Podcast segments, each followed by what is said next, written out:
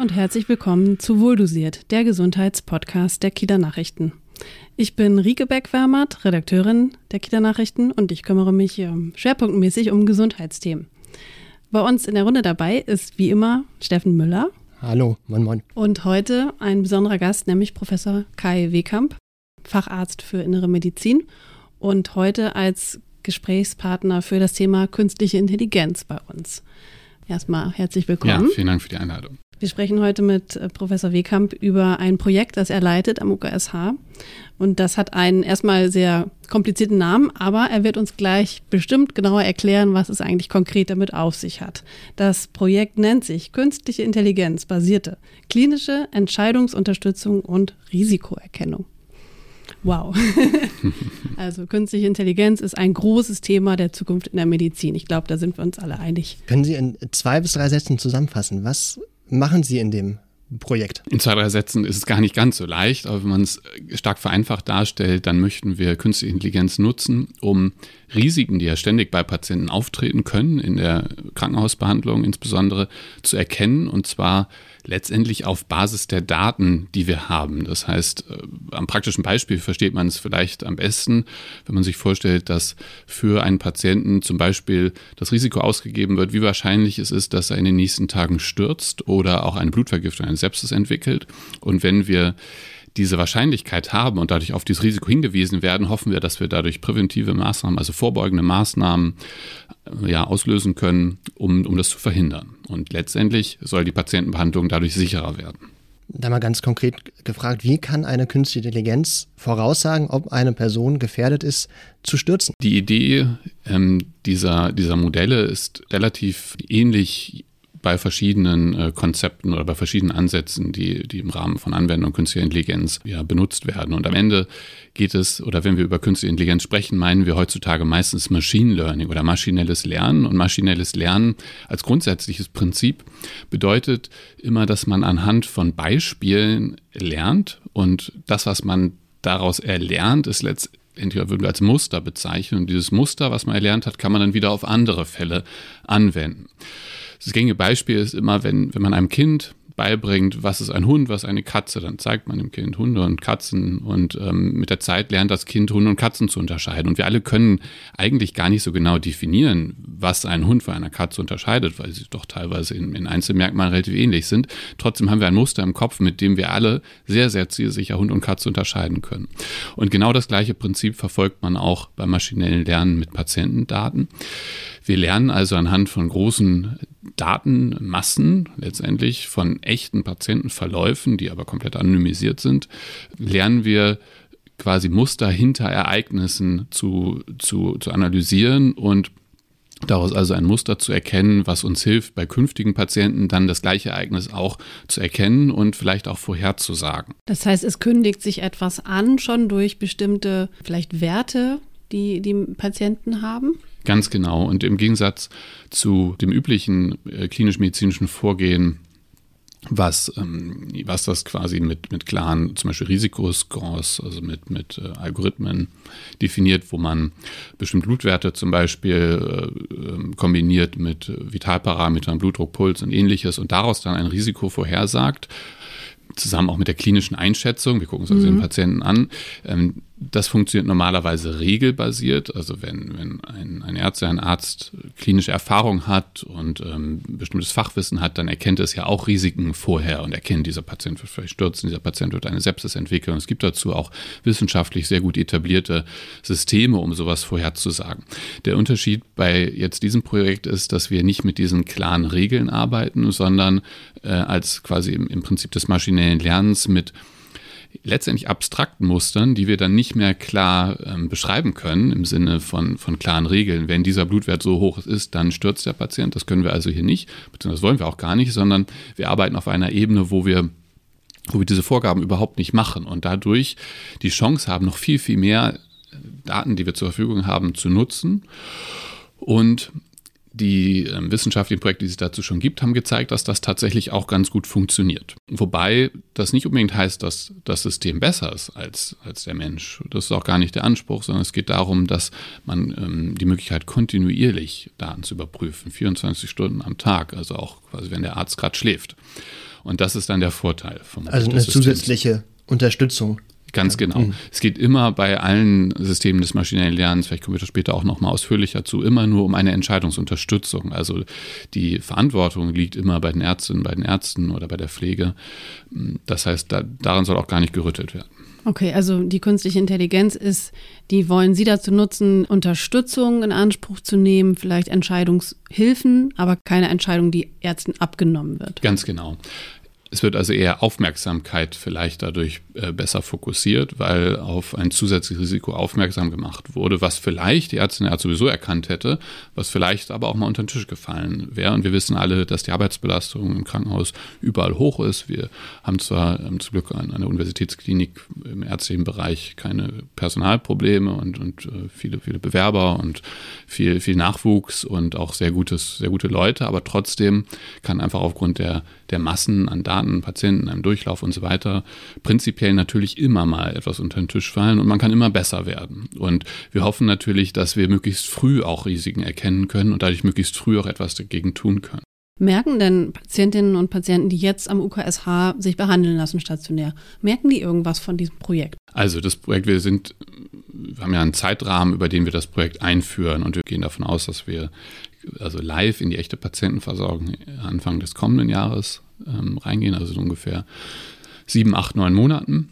Und dann werden ähm, Patienten letztendlich keinen Unterschied merken. Sie werden genauso behandelt wie vorher auch. Und ähm, genauso wie es auch jetzt schon der Fall ist, erheben wir die gleichen Werte, die wir bislang auch schon mhm. erheben. Wenn ein mhm. Patient neu ins Krankenhaus kommt, dann machen wir eine körperliche Untersuchung, wir befragen nach den Symptomen, wir nehmen ähm, Vitalparameter auf, wie Blutdruck, Puls, Temperatur, wir nehmen äh, Blut ab für Laborparameter, wir nehmen vielleicht auch andere Proben ab für mikrobiologische Untersuchungen und so weiter. Daran verändert sich überhaupt nichts. Was hinzukommt, ist, dass im Hintergrund diese Daten, die bei uns ja schon lange Zeit ähm, digital gespeichert werden, dass die quasi zusätzlich überwacht werden. Wir haben also zusätzlich zu der Ärztin zum Arzt, die sich diese Daten anschaut, eine künstliche Intelligenz, die auch über diese Daten geht und guckt, ob Maya, sie zusätzlich etwas erkennt. Genau, das Programm heißt Maya und ist gerade in der, im Zulassungsprozess. Mhm. Müssen denn die Patientinnen und Patienten zustimmen, wenn dann irgendwann nächstes Jahr das Projekt dann auch in die, in die Erprobungsphase richtig geht, dass sie, dass sie daran teilnehmen wollen oder ist das, läuft das automatisch im Hintergrund mit? Nee, sie müssen dafür nicht zustimmen, weil es auch ist nicht so, dass ihre Daten anders dadurch verarbeitet werden. Also es werden keine zusätzlichen Daten dadurch erhoben, sondern es werden die Daten erhoben, die wir sowieso erheben. Und auch jetzt ist es so, dass natürlich ähm, verschiedenste Bereiche von, von Daten, die wir erheben, ähm, oder alle eigentlich, digital verarbeitet werden. Also auch jetzt werden schon ähm, bestimmte Risiken automatisch erkannt. Zum Beispiel, also das Universitätsklinikum Schleswig-Holstein ist ja so eines der digitalsten Krankenhäuser überhaupt in Deutschland. Und ähm, das bringt sehr viele Vorteile mit sich, die auch jetzt schon, von denen auch jetzt schon die Patienten profitieren. Einer ist zum Beispiel, dass wir ein ähm, Medikationssystem haben. Also wenn Patienten Medikamente kriegen, werden die auch diese digital erfasst. Und wenn ähm, zum Beispiel die Niere sich verschlechtert und wir das in Nierenparametern sehen, dann wird auch automatisch quasi über einen digitalen Prozess das erkannt und der Arzt, die Ärztin darauf hingewiesen, dass sie die Medikation anpassen muss. Das heißt, digitale Daten oder Behandlungsdaten ähm, zu verarbeiten und daraus auch äh, Schlüsse, Rückschlüsse zu ziehen und die Patientenbehandlung gleich zu verbessern, ist etwas, was wir sowieso schon tun und lange tun und was natürlich auch im Sinne der Patienten mhm, ist. Mhm. Der Unterschied ist nur, dass die gängigen Systeme, die wir bislang haben, mit ja, mit ähm, letztendlich programmierten ähm, Zusammenhängen, Ursache-Wirkung-Beziehungen, die wir, die wir verstanden sind, arbeiten und dadurch nicht in den Bereich des maschinellen Lernens fallen und wir nun zusätzlich Muster des maschinellen Lernens darauf anwenden. Für die Patienten, Patienten bedeutet es überhaupt keinen Nachteil. Es gibt auch kein Risiko dadurch direkt, ähm, sondern es ist eher etwas, was wir zusätzlich machen. Und deswegen müssen wir formal gesehen darüber nicht, nicht aufklären. Und ich glaube, es würde auch äh, kein, kein Patient, kein Patient etwas dagegen haben, weil wir, weil wir nichts, äh, wir verändern dadurch nichts. Aber es muss ja trotzdem jeder, der aufgenommen wird, der unterschreibt ja bestimmte ähm, Formblätter über Datenschutz und Datenerhebungen und so weiter. Da würden Sie nicht dazu schreiben, dass, dass Sie das auch vorhaben, für künstliche Intelligenz zu nutzen? Also die. Selbst wenn Sie es nicht müssten. Also so. Also darüber kann man natürlich ähm, äh, viel, viel diskutieren und das haben wir auch schon getan. Und das ist äh, eine Frage, die, die, die man auf jeden Fall, ähm, ja, wo, wo, es wichtig ist, darüber zu informieren, was eigentlich dahinter steckt und warum mhm. das sinnvoll sein könnte oder nicht. Also erstmal ist es natürlich so, dass wenn wir Patienten im Krankenhaus behandeln, dass wir dann einen Behandlungsvertrag haben, in dem unter anderem die Nutzung der Daten ähm, der, der zugestimmt wird. Ohne geht es ja auch gar ja, nicht. Genau. Und wenn wir Patienten haben und den Blut abnehmen und die, ähm, die Werte ins System gehen, ins digitale System, dann ist das etwas, wir, wir können gar nicht anders arbeiten und auch wenn man zum niedergelassenen Arzt geht, dann läuft das inzwischen digital, auch wenn wir teilweise noch etwas digitaler sind oder deutlich digitaler sind. Gut, es ist also eine, eine Grundvoraussetzung, wie sowieso Medizin funktioniert und insbesondere am UKSH, wo wir relativ weit sind. So, und daran verändert sich nichts. Mhm. Und diese Daten werden auch bislang schon durch digitale Systeme verarbeitet. Auch daran ändert sich nichts. Wir benutzen diese Daten also ja, um um zusätzliche Sicherheit zu geben. Und die Sorge wäre, wenn wir, oder andersrum, Künstliche Intelligenz ist ja ein unglaublich weites Feld. Und wir müssen gut aufpassen, dass wir bei aller Sorge, berechtigten Sorge auch, die es gibt vor Anwendung der künstlichen Intelligenz, dass wir mh, mm, das Thema natürlich auch nicht äh, negativ stigmatisieren sollen. Wenn es ein, ein Risiko geben würde mhm. mit, mit diesem Produkt, dann müsste man natürlich darüber aufklären. Also angenommen, wir machen eine, eine Untersuchung, wo vielleicht der Patient ähm, ja, irgendwie invasiv punktiert wird und es gibt ein Blutungsrisiko, dann klären wir darüber ja sehr genau ja, auf, weil es ja. ein Risiko für den Patienten ist. Wir sind dazu auch verpflichtet und das wollen wir auch, weil es muss ja im, im Sinne eines einer informierten Entscheidungsfindung, im Sinne eines Shared Decision Makings gemeinsam ähm, auch entschieden werden. Ein, eine KI-Auswertung über Daten zusätzlich als zusätzliche Sicherheit drüber zu laufen, ist, wenn man so will, grundsätzlich eigentlich aber nichts anderes als das, was sowieso schon passiert. Nämlich, dass wir Daten digital verarbeiten und äh, auch analysieren, mhm. um, um die Patientenbehandlung so gut wie es geht zu machen. Und auch das tun wir jetzt schon. Insofern ist, ist da kein qualitativer Unterschied. Deswegen ist formal gesehen hierzu keine neue Aufklärung ja. nötig. Trotzdem ist der, ist der Dialog und der Austausch darüber interessant, interessant. Und es kann auch sein, dass es hierzu in Zukunft andere Regeln geben wird. Aktuell zumindest formal müssen wir das nicht. Mhm. Es gibt andere formale Regelungen, die erfüllt sein müssen unter anderem ähm, die Medizinproduktzertifizierung. Also das Produkt muss zugelassen sein, dafür gibt es äh, sehr ausführliche Regeln. Und wenn die erfüllt sind, dann gilt das Produkt als sicher, genauso wie auch ein Röntgengerät diese Regeln durchlaufen muss und wie auch eine Sehbrille diese Regelung durchlaufen muss und so weiter. Das sind verschiedene Kategorien an, an Risikoklassen, die es gibt. Und wenn die erfüllt sind und das Produkt als sicher gilt, dann dann ähm, darf man es auch anwenden. Das ist anders als irgendwie, wenn Sie an Genmais oder so denken. Ja? Wenn ich genetisch manipulierten Mais esse, möchte ich natürlich darüber aufgeklärt sein, weil dann, dann nehme ich ja irgendein anderes Produkt zu mir, aber das ist hier nicht der Fall. Also insofern müssen wir da ein bisschen aufpassen, dass das nicht in diese Ecke gerückt wird. Mhm. Ich habe das auch nur deswegen gesagt, weil in Deutschland traditionell die Sorgen rund um den Datenschutz äh, sehr groß sind. In anderen Ländern mag es anders aussehen und das spielt ja auch immer mal eine Rolle, wenn man über ähm, künstliche Intelligenz diskutiert. Genau. Das ist wichtig, dass man das auch versteht, dass die Daten nicht anders verarbeitet werden. Mhm. Anders sehe das aus. Und da gibt es sehr, sehr berechtigte Diskussionen und Kritik, ähm, wenn wir jetzt irgendwie die Daten anfangen würden zu verkaufen an andere oder so. Das dürfen wir nicht, machen wir auch nicht. Ist auch etwas, was, was, ähm, was natürlich kritisch wäre, wenn wir jetzt an Amazon oder Apple irgendwie alle Gesundheitsdaten verkaufen würden, die würden die bestimmt gerne nehmen. Ähm, das darf nicht passieren. Aber diese Daten bleiben ja im Haus und mhm. werden im Haus bei uns verwertet und bleiben letztendlich in, in den internen Systemen, denen sie sowieso sind. Und ja, wenn wir uns Datenschutz anschauen, dann müssen wir da quasi sehr, sehr dezidiert schauen, was die Frage ist. Und Insofern ist es noch was anderes, als wenn ich, genau, oder auch wenn ich auf meinem, meinem Telefon Daten irgendwie an, an, an den äh, Telefonhersteller oder ähnliches gehen oder an Google, dann das ist eine andere Qualität als das, was wir ja. machen, weil sie rausgehen. Was hoffen Sie denn, wann Sie ähm, mit ersten Ergebnissen ja auch wirklich für Patienten etwas verbessern können am UKSH? Also bei bei aller ähm, Hoffnung und Euphorie, die wir haben, müssen wir trotz allem auch festhalten, wir wissen noch nicht, wie gut das Ganze funktioniert. Wir haben äh, wissenschaftliche Projekte, die parallel laufen und die quasi mit einem sehr ähnlichen Ansatz auch äh, schon, schon prüfen, ob das prinzipiell funktioniert. Und da haben wir sehr gute Ergebnisse, die zeigen, also es werden Risiken erkannt und auch äh, vorher sind auch vorherzusagen. Und es gibt andere Studien, die äh, international gemacht wurden, die zeigen, mit diesen Machine Learning Konzepten kann man bestimmte Risiken, insbesondere Sepsis, aber auch andere früher erkennen und dann hoffentlich auch darauf reagieren. Aber diese, diesen wirklichen Beweis, dass es funktioniert, den müssen wir erst erbringen. Und das ist uns auch wichtig, dass wir das tun. Denn wir wollen, wollen nur Techniken einführen, die auch zu einer Verbesserung der Patientenbehandlung führen. Und ähm, es ist unglaublich wichtig, dass wir dabei uns an die, ja, an die wissenschaftlichen Grundlagen halten und nicht einfach irgendetwas machen, weil es irgendwie modern ist oder weil alle sagen, man müsste das machen oder weil es eine neue Technik ist, sondern wir haben eine sehr hohe Verantwortung gegenüber den Patienten mhm. und da sind wir uns auch sehr bewusst. Und dazu gehört dann auch auch der Beweis, dass es wirklich etwas bringt.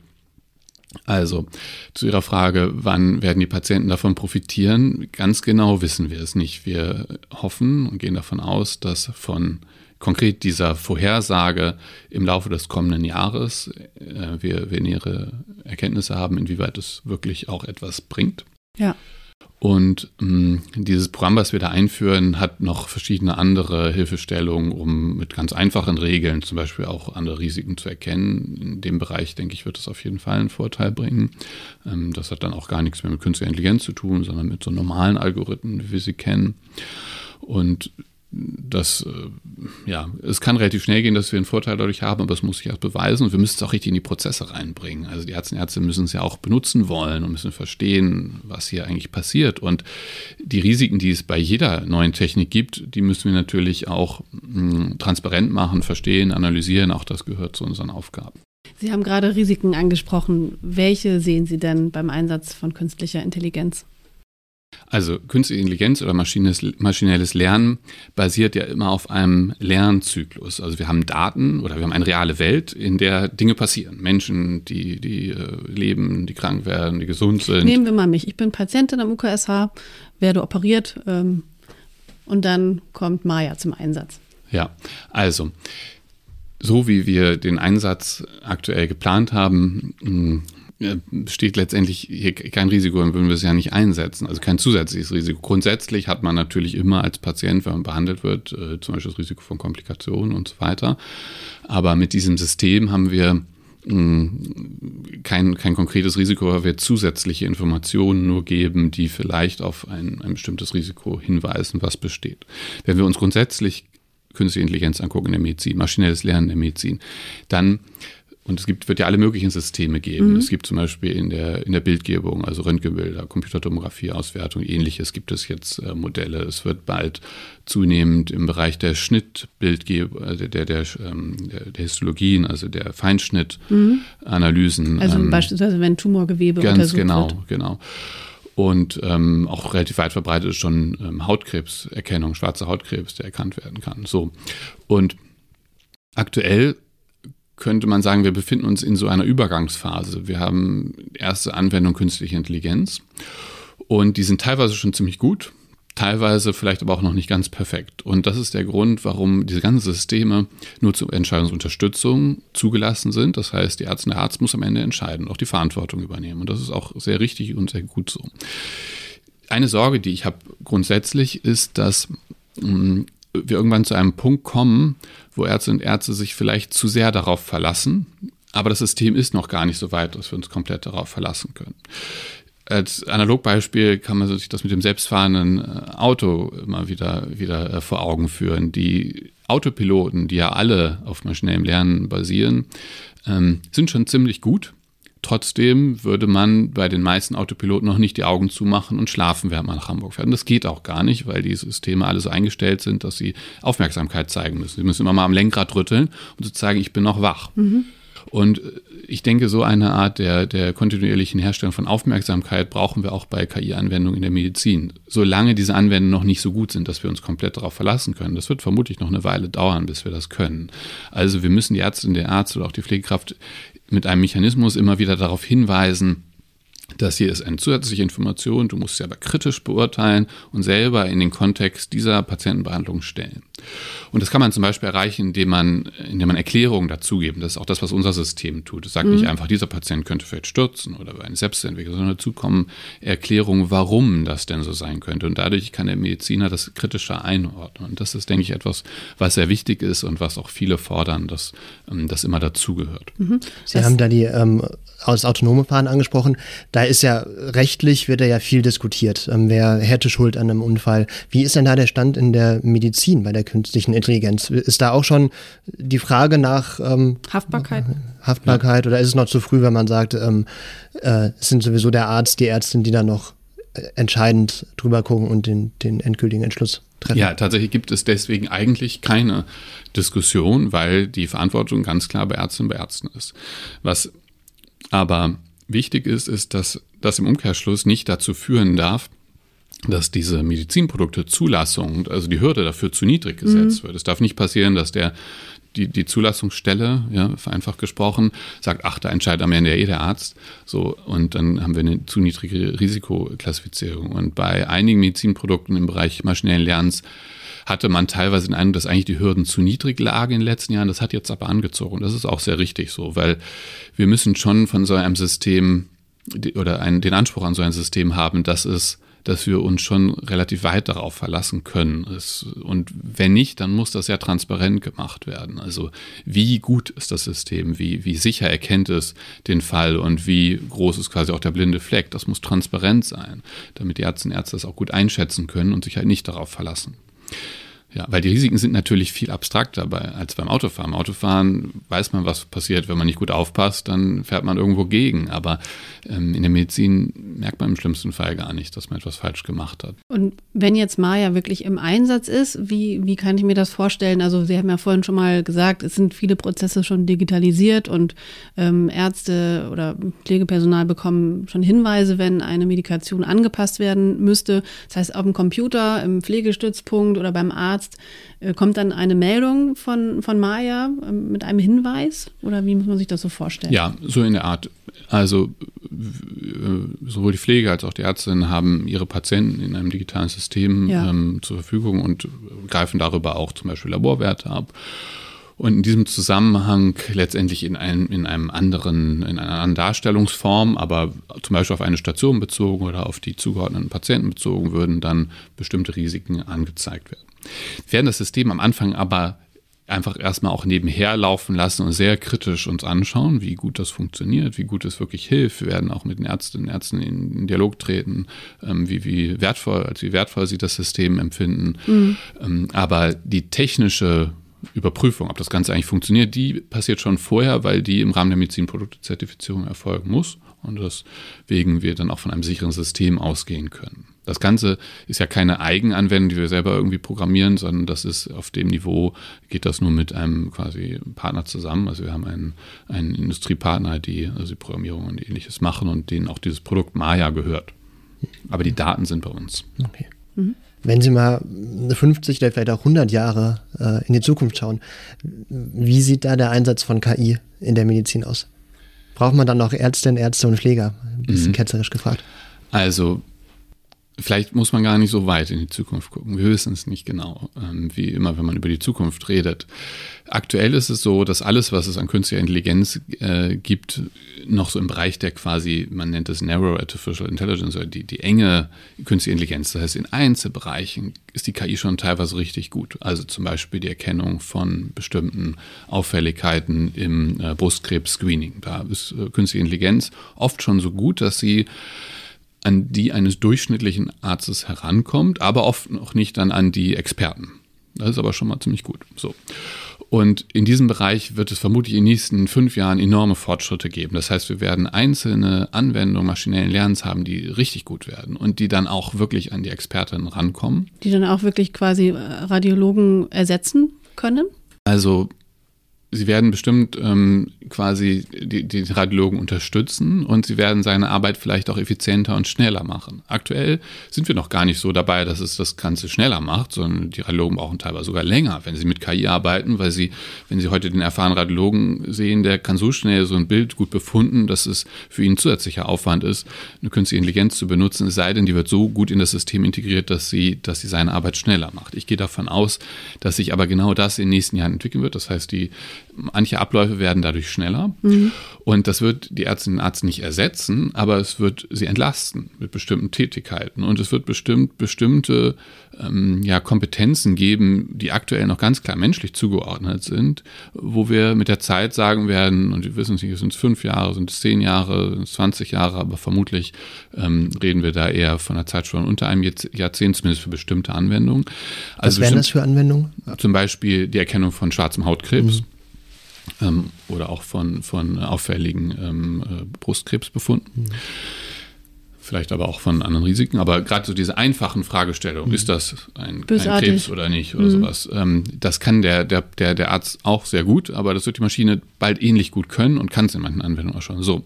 Das heißt, wir werden hier in eine Situation kommen, wo die, ähm, die Mediziner nicht ersetzt werden, aber bestimmte Tätigkeiten einfach schneller durch das Machine Learning ähm, ausgeführt werden können. Und das sind ja Prozesse, die wir auch die letzten Jahre schon immer hatten. Also wenn Sie 20 Jahre zurückschauen, dann konnten Ärzte unglaublich gut körperlich untersuchen durch Abklopfen, durch Abhören und, äh, und Abtasten und so weiter. Das können wir immer noch ganz gut, aber wir können es nicht mehr so gut wie die Kollegen vor 20 Jahren, weil wir heutzutage den Ultraschall haben und die Bildgebung. Mhm. Dadurch ist die Medizin aber am Ende besser geworden, weil wir einfach genauere Diagnosen Diagnostik machen können und ähm, Veränderungen viel früher und viel feiner sehen.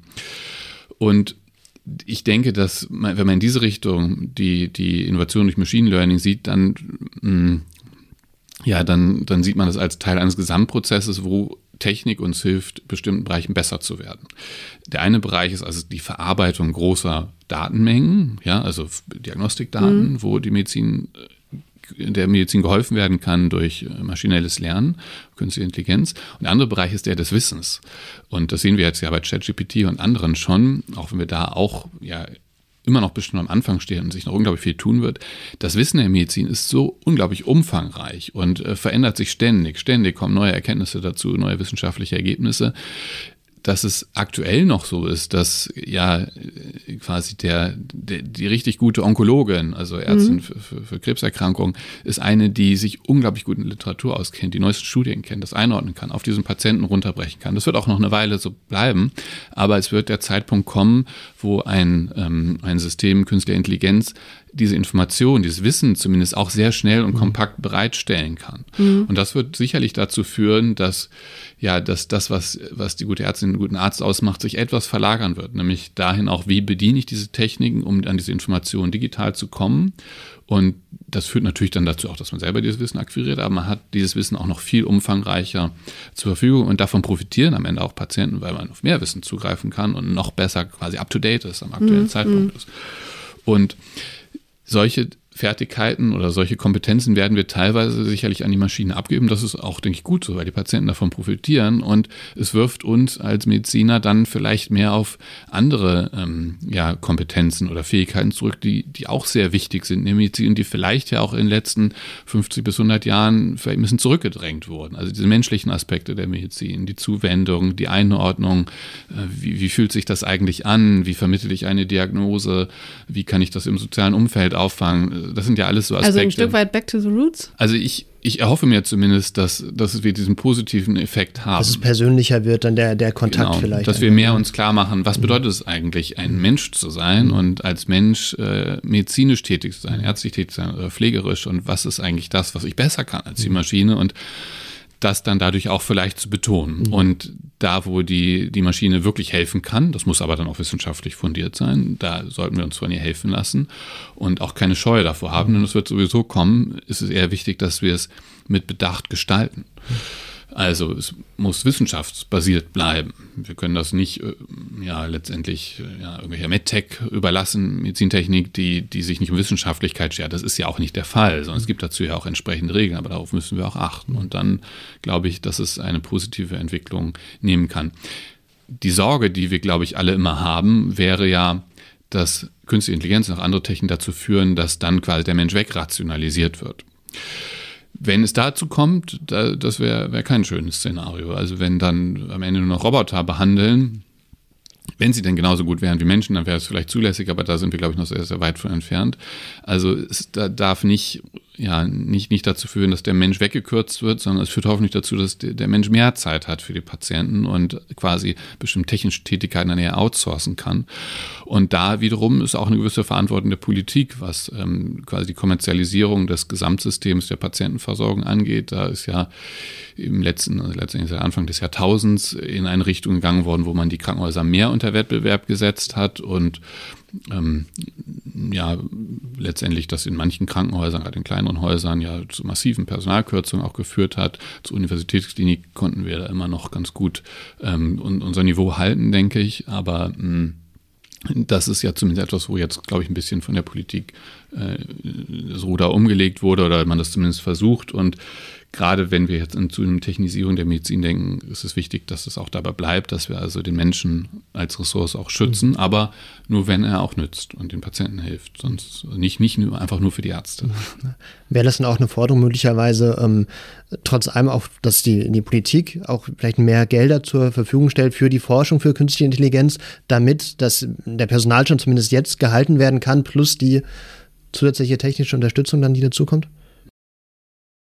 Es ist so, dass ich ehrlich gesagt in den letzten Jahren immer wieder beeindruckt war, was eigentlich doch schon passiert, gerade hier in Schleswig-Holstein. Also es ist gar nicht so schlecht. Natürlich könnte es besser sein, wenn wir uns jetzt irgendwie Ländervergleich angucken, dann gibt es viele Länder Europas, die viel weiter sind, was Digitalisierung angeht. Aber es hat sich gerade in den letzten Jahren doch ziemlich viel getan. Also Schleswig-Holstein zum Beispiel hat äh, massiv investiert in in gute Ausbildung ähm, im Bereich künstlicher Intelligenz, aber auch digitaler Techniken. Also allein was hier in Kiel passiert, an der Universität mit äh, Kursen maschinellen Lernens ähm, als Angebot für alle Studenten, können wir auch alle machen, ist nicht nur für Studenten. Ähm, also die, auch dieses, diesen, diesen neuen Geist reinzubringen, äh, ein Verständnis dafür für zu ähm, zu erwecken. Auch im Schulunterricht ist es teilweise drin. Da ist immer natürlich noch Luft nach oben, aber es ist schon ziemlich gut. Und diese Förderung für künstliche Intelligenz, maschinelles Lernen, digitale Techniken erlebe ich zumindest hier in Kiel. Und ich glaube, das gilt auch für ganz Schleswig-Holstein, gerade in den letzten Jahren als schon ziemlich gut. Also und da auch, ist sozusagen eine Aufbruchstimmung äh, entstanden. Genau, genau. Und das merkt man bei den Studenten, das merkt man aber auch bei den ganzen Kolleginnen und Kollegen. Ich glaube, dass man es auch bei den Bürgern merkt, die sich dafür interessieren und natürlich auch eine gewisse Sorge haben, die auch berechtigt ist, die wir auch nicht einfach äh, vom Tisch wischen sollen. Wir müssen kritisch damit umgehen und uns auch kritische Stimmen dazu anhören. Aber an sich gibt es eine gute Stimmung. Oder gucken Sie das UKSH an mit dem, ja, einem der, der höchsten Digitalisierungsstandards Deutschlands. Das ist also schon gar nicht so schlecht. Aber natürlich wollen wir da noch mehr. Sie sprachen aber von Forderungen. Also ich finde, die wichtigste Forderung ist die, dass wir, dass wir schützen, wie wir mit den, wie wir die Patienten behandeln und dass wir genug Zeit für die Patienten haben und dass eine Technisierung nicht zu einer Rationalisierung oder Rationierung führt, sondern dazu, dass wir ja uns erst recht den Patienten zuwidmen können. Mhm. Gut, das ist auch ja, schöner ein schönes Abschluss. Schlusswort. Genau, und dann verfolgen wir das äh, gespannt weiter, wie wir uns in 15, 15 Jahren behandeln lassen, auch wenn natürlich keiner gerne ins Krankenhaus möchte und ja. da die KIs kennenlernen möchte. Ja, vielleicht hilft sie auch, dass man zumindest schneller wieder entlassen wird. Ja, oder schneller Termine bekommt. Genau, oder genau, gar nicht erst krank wird. Mal genau. gucken, was noch passiert. Vielen, Vielen Dank. Dank. für dieses ja. interessante Dank. Gespräch. Ja, danke gleichfalls. Tschüss. Tschüss. Tschüss.